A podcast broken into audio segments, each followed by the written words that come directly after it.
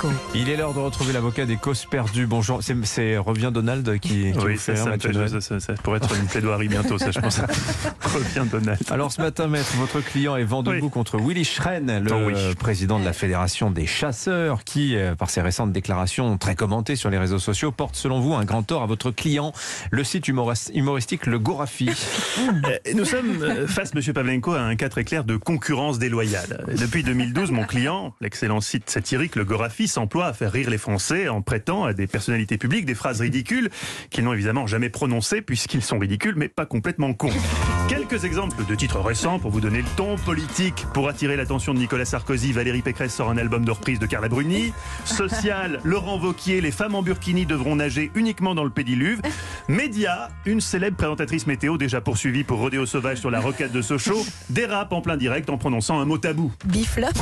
On est évidemment dans le détournement potache, rien de tout ça ne s'est passé, sauf le dernier truc. D'ailleurs, je crois, Madame Haddadi, que vous avez rendez-vous avec la direction à ce sujet tout à l'heure. Il est derrière la porte. bref, depuis dix ans, la rédaction de mon client, le Gorafi, se creuse la tête chaque jour pour trouver des petits titres rigolos. Hier, c'est donc en étant persuadé qu'il s'agissait d'un push du Gorafi que les internautes découvraient hilar cet article intitulé Nouveau conseil de Willy Schren, le président des chasseurs. Pour éviter les accidents, les promeneurs inquiets n'ont qu'à se balader chez eux. Alors là, normalement, sauf bien sûr si vous êtes Nicolas Bétou et que vous disposez d'un parc paysager de 17 hectares, vous permettant effectivement d'envisager de vous promener chez vous, votre première réaction, c'est de vous dire Quelle truffe celui-là, mais vraiment. ah mais non, eh non, précisément. Vous ne vous dites pas quelle truffe. Ben, Personne peut être assez truffe pour dire un truc pareil. Non, vous vous dites, haha, décidément, c'est loustique du Gorafi ne manque pas d'imagination pour taquiner les chasseurs. Oui, parce que vous parlez comme ma grand-mère. Ça a été ma réaction aussi à la lecture de ce titre. J'allais jusqu'à imaginer les autres articles parodiques qui avaient dû être suggérés en, en conférence de rédaction afin de dénoncer l'absurdité de la chasse. Drame au biocop, un brocoli fou tue accidentellement un vegan. Promenade fatale, un radis perdu fauche un flexitarien en plein jeûne intermittent.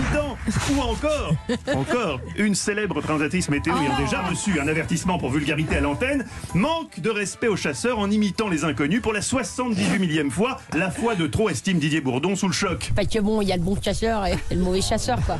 Bref, à aucun moment, quelqu'un de sensé ne peut imaginer qu'il ne s'agit pas là d'un article du Gorafi, mais d'une véritable déclaration de Willy Schren, le patron des chasseurs, dont on découvrira certainement un jour qu'il est en réalité un animaliste proche d'Emeric Caron, qui a infiltré le mouvement des chasseurs pour le décrédibiliser de l'intérieur. C'est la seule explication plausible, puisque oui, après avoir bien ri, on découvre effaré que l'article du Gorafi renvoie à une vidéo de la chaîne LCP. On clique et là on comprend que c'est pas une fausse citation du Gorafi. Qu'est-ce que vous pouvez répondre à ces promeneurs qui ont juste envie d'aller se balader en toute tranquillité le week-end dans les bois?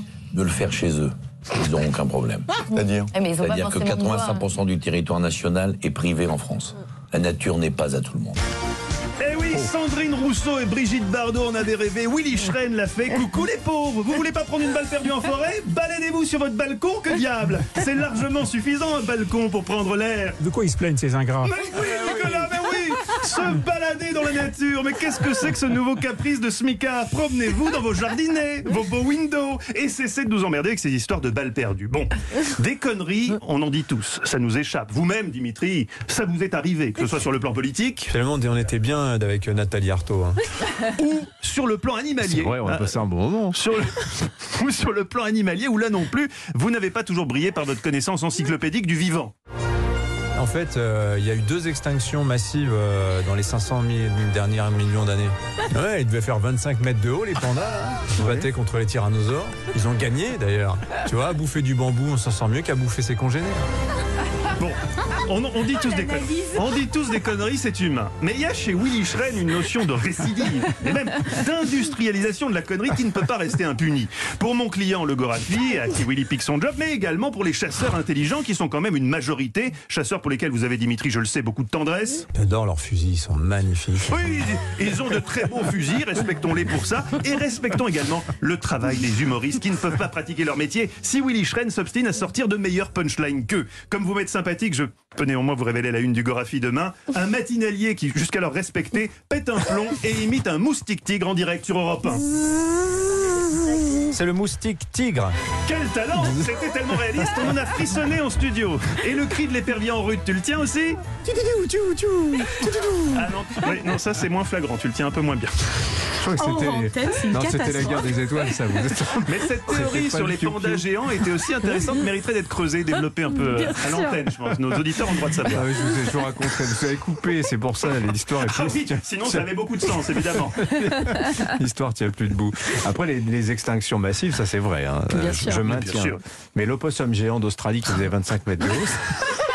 Vous maintenez, garde vous maintenez cette Mais théorie. oui, mais oui, bien sûr. Très bien, j'enquêterai. Et, et les premiers hommes qui sont arrivés là-bas, les ont tous bouffés, en fait, parce que c'était un animal pacifique. Il était tellement grand, personne ne venait l'ennuyer. les- les- les- donc des hommes ont cohabité avec un opossum de 25 mètres de haut. C'est ce que vous dites au micro d'Europe 1 aujourd'hui. Non mais Écoutez, je, je vous enverrai ma bibliothèque, je vous ferai, je vous envoie bien. la liste. Non, mais il y a un Voilà. podcast qui arrive là sur Europe 1. Les pandas géants par Dimitri Pavlenko. contre le tyrannosaure. Voilà. Merci maître. Allez, on vous retrouve à 16h. Historiquement vôtre, aux côtés de Stéphane Bern, au menu. Ouais, euh, un, menu- un titre génial, Des Restas en Jamaïque, Oh. avec Bob Marley évidemment. Haile Selassie, et moi je vous parlais d'Usain Bolt, l'homme le plus rapide du monde. Merci beaucoup Mathieu Noël, 7h48.